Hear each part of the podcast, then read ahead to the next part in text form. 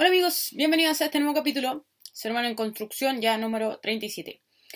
Em, había estado medio desaparecida la red, no le había avisado que cambié para el día de hoy el, capítulo, porque, bueno, para los que me siguen, para los que escuchan recién, da igual. Em, esta semana estuve de cumpleaños, entonces estuve celebrando, tampoco es que me olvidé del mundo, o sea, tampoco fue una, una cosa de descontrol, sino que simplemente eh, ayer lo estaba pasando con mi familia, si bien el miércoles era mi fecha de nacimiento, ayer lo pasé con mi familia y no, no sé los tiempos, uno tiene que priorizar entre lo real y, lo virtual. O sea, lo virtual es importante, yo comunico y, y la gente que me sigue es importante, pero no podemos, creo que es vital eh, que la virtualidad no nos consuma en un sentido eh, bien, bien complejo de la palabra. Está bien, es la manera en que nos comunicamos hoy en día. Podemos hablar con gente del extranjero, con familias que no están cerca, eh, con gente que uno no puede visitar por las cuarentenas y cosas, pero, pero es interesante el, fenómeno de la virtualidad. Creo que para un capítulo aparte sería bastante interesante esto de reflexionar cómo la sociedad hoy en día, cómo los niños de hoy en día a veces tienen más amigos dentro de sus computadores que en la realidad misma. Entonces nos hace preguntarnos que, dónde está el contacto finalmente y no, y no es culpa solo de la pandemia. La pandemia vino a potenciar esto, pero pero un fenómeno bastante, bastante complejo, pero como digo en el capítulo hoy día, hoy día quiero referirme a otra cosa. Y bueno, en eso del cumpleaños, como, como buen ser humano en construcción que siempre está reflexionando, eh, la pregunta es a los 32, a mis 32 años ya, eh, ¿qué es lo que he aprendido que me queda por aprender? Creo que es vital saber que nos queda camino por recorrer. Por algo este canal se llama Ser Humano en Construcción y podríamos decir que con la expectativa de vida que tenemos hoy en día, eh, podría estar en un tercio de mi vida recién, pero, pero es interesante y ese otro capítulo también, la verdad es que siempre hay tema para todo, hay mucho paño que cortar en la vida misma, es eh, cómo vamos avanzando cada uno. Tengo compañeros, eh, amigos, familiares de la misma edad que yo, muy parecidos, que ya han logrado muchas cosas en la, en la vida cotidiana, hay otros que han ido más lento, yo tengo una velocidad de vida, pero eso no significa que lo estemos haciendo mal o que estemos haciendo bien. Eh, a mis 32 años tengo una cantidad de cosas por contar que he hecho cursos chicos, ir a lugares, eh, conocer gente, reflexionar sobre la vida, pero lo único que puedo llegar a reflexionar hoy en día, y es parte de este capítulo, es que eso somos, somos seres humanos en construcción. Personalmente pasado por todas las fases de, este, del título de este canal. Eh, como siempre comento con mis cercanos, he pasado de ser humano en en construcción, en destrucción, en deconstrucción, en reflexión, en consideración, etcétera, en todos los iones posibles. Pero, pero lo que me permite descubrir de la vida es que hoy en día estoy en una posición que no tengo idea dónde estar 10, 20, 30 años más, más adelante, eh, ideológicamente hablando, pero sí que he podido aprender eh, de la vida misma. Y, y, lo esencial que podemos aprender es eso, es que siempre vamos avanzando, que no vamos a hacer lo mismo que la vida es un constante cambio y en ese cambio tenemos que encontrar equilibrio. Y no solamente porque estoy viendo Cobra Kai últimamente, sino que es verdad. Eh, tenemos que buscar equilibrio en esto, en este caos que tenemos de un momento estar en un punto de la vida, en otro estar en otro punto, en un momento creemos una cosa, en otra creemos en otro y por eso eh, somos seres humanos en construcción. O sea, no, no podemos pensar que vamos a estar en un punto estable y ahí nos vamos a quedar, eso jamás va a pasar y la, y la pandemia del 2020 nos vino a enseñar eso. Pero a partir de todo ese preámbulo, podríamos decir, el capítulo de hoy día le puse nadaremos. Eh, un juego de palabras que no es mío, obviamente, para los que, aunque no lo hayan visto, es la una frase que dice Dory en Buscando a Nemo. Es como, ¿qué vamos a hacer? Nadaremos, nadaremos en el mar. Y quiero reflexionar un poco del concepto del ocio hoy día. Em, en plenas vacaciones, algunos, otros no, trabajando, en pleno siglo XXI, donde hay que producir, producir, producir artículos, trabajo, material, eh, hijos, eh, producir energía, producir, producir, producir, estamos inmersos en un sistema que no nos permite hacer nada. No no hacer nada, sino hacer nada. El ocio es algo que es tan mal mirado y que es tan propio del ser humano. Entonces un poco eso me, me da la idea de reflexionar sobre cómo vivimos en una cultura sobreproductora, pero que no se detiene en lo más esencial del ser humano, que es el descansar. Es decir, somos seres que tenemos cierta energía, pero necesitamos dormir, y hoy en día hasta el dormir se mira mal. Si uno va a las culturas, algunos países desarrollados, por ejemplo, como Estados Unidos, uno ve que la gente trabaja, trabaja, trabaja, trabaja. Incluso la mala alimentación radica en que la gente no, el almuerzo puede ser un momento de pérdida de tiempo, donde podría estar trabajando. Entonces, vamos, comida rápida, vamos, lo más, eh, la leche, la hamburguesa, eh, la leche en cajita, a eso me refiero, el, el proteico, es decir, seguir produciendo, produciendo. Y no nos hemos dado cuenta de que nos hemos deshumanizado, nos transformamos en nuestras propias máquinas productoras, pero que al final del día nos sentimos infelices porque algo nos falta. Y que nos falta a veces es hacer nada. Antiguamente el tiempo del ocio era importante, o sea, si uno va, por ejemplo, a la, raíz de la palabra ocio, al otium, eh, la negación del ocio es el negotium, es el negocio. Y el negocio que hace es producir. Entonces la pregunta que surge es cómo volver un poco a esa raíz de hacer nada. Porque, por ejemplo, uno va a una persona haciendo nada, que eres flojo, que está echado, que podría estar haciendo algo, como si no tuviéramos necesidad de descansar. O sea, si uno va, por ejemplo, cultura occidental, a Génesis, dice, Dios descansó el séptimo día.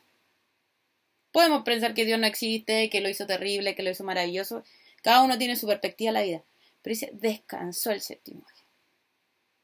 Entonces uno dice, hasta Dios descansa, como entre uno no descansa. Y lo peor de todo es que nos han culturizado como que si descansamos nos sentimos culpables. No sé a ustedes si les pasa, a mí me pasa siempre, que es cuando nosotros nos tomamos un tiempo libre, ya sea para ver una película, para ver un partido, para conversar con alguien. Eh, hay como un bichito interior que te dice, hey, podría estar haciendo algo, podría estar avanzando tu trabajo, podría estar planificando, podría estar haciendo algo productivo. Hay una culpa interior que se nos ha inducido a que estamos haciéndolo mal. Entonces, donde quiero devolver un poquito históricamente, y aquí lo voy a hacer desde la perspectiva eh, de, la lectura que, por ejemplo, hace Eric Fromm. Ahora bien, paréntesis. La lectura la hace Eric Fromm, pero las ideas no son de las personas. Las ideas ahí están ahí las abordamos y las podemos tomar. Ahora, no digo en un, sentido metafísico las ideas están ahí, sino que las ideas surgen y puede que uno tenga una idea y, y comparta esa idea con la otra persona. Y también hay hechos históricos que dependen de la perspectiva de donde se mire. Pero, por ejemplo, en la época de, Juan Calvino, eh, uno de los grandes representantes de la Reforma, Calvino decía, eh, creía la predestinación. No voy a entrar en detalle, porque tampoco soy experta en Calvino. Pero, por ejemplo, decía que eh, la persona nacía salva, es decir, se iba al cielo, o nacía predestinada al infierno. Entonces, pero no era como que yo me siento hacer nada, total, ya soy salvo, me fui al, al cielo, me puedo echar aire y no hacer nada. Sino que era Aquel que era salvo lo demostraba de algún modo con sus obras, hacía cosas, haciendo cosas, haciendo el bien. Entonces, desde esa perspectiva se empezó a tener miedo de no hacer nada o de hacer nada.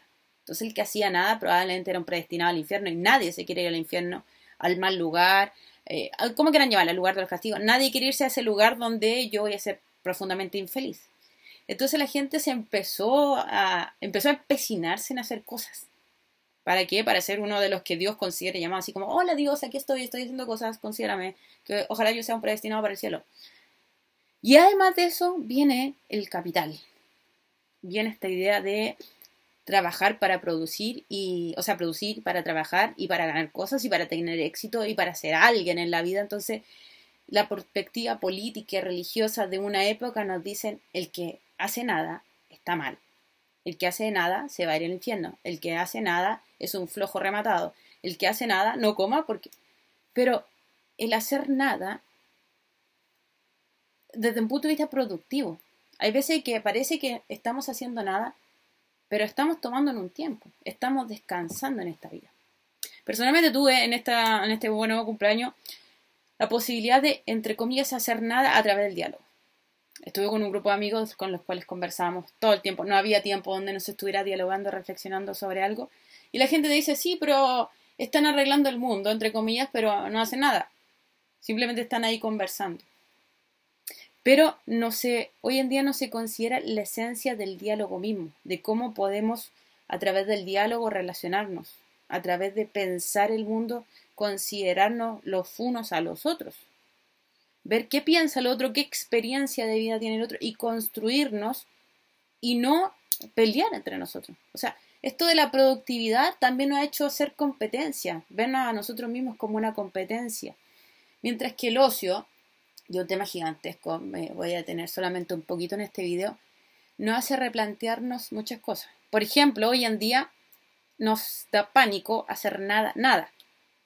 Decimos, no, es que yo tengo, necesito vivir con música, no puedo vivir sin música. Si estoy leyendo, necesito música. Vemos a los jóvenes o los adolescentes que están con el computador prendido jugando o haciendo algo y están con la tele también prendida. No solamente le tenemos miedo a hacer nada, sino que también nos incluimos en tenernos miedo a nosotros mismos.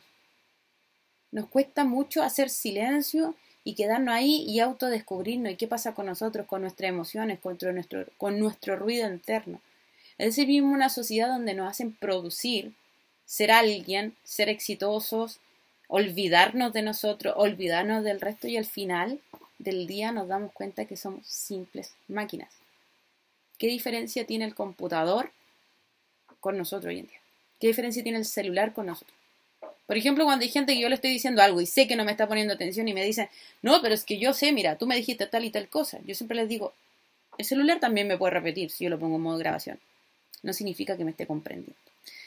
Entonces, eh, el punto es ese. la reflexión de hoy día va hacia ese lado.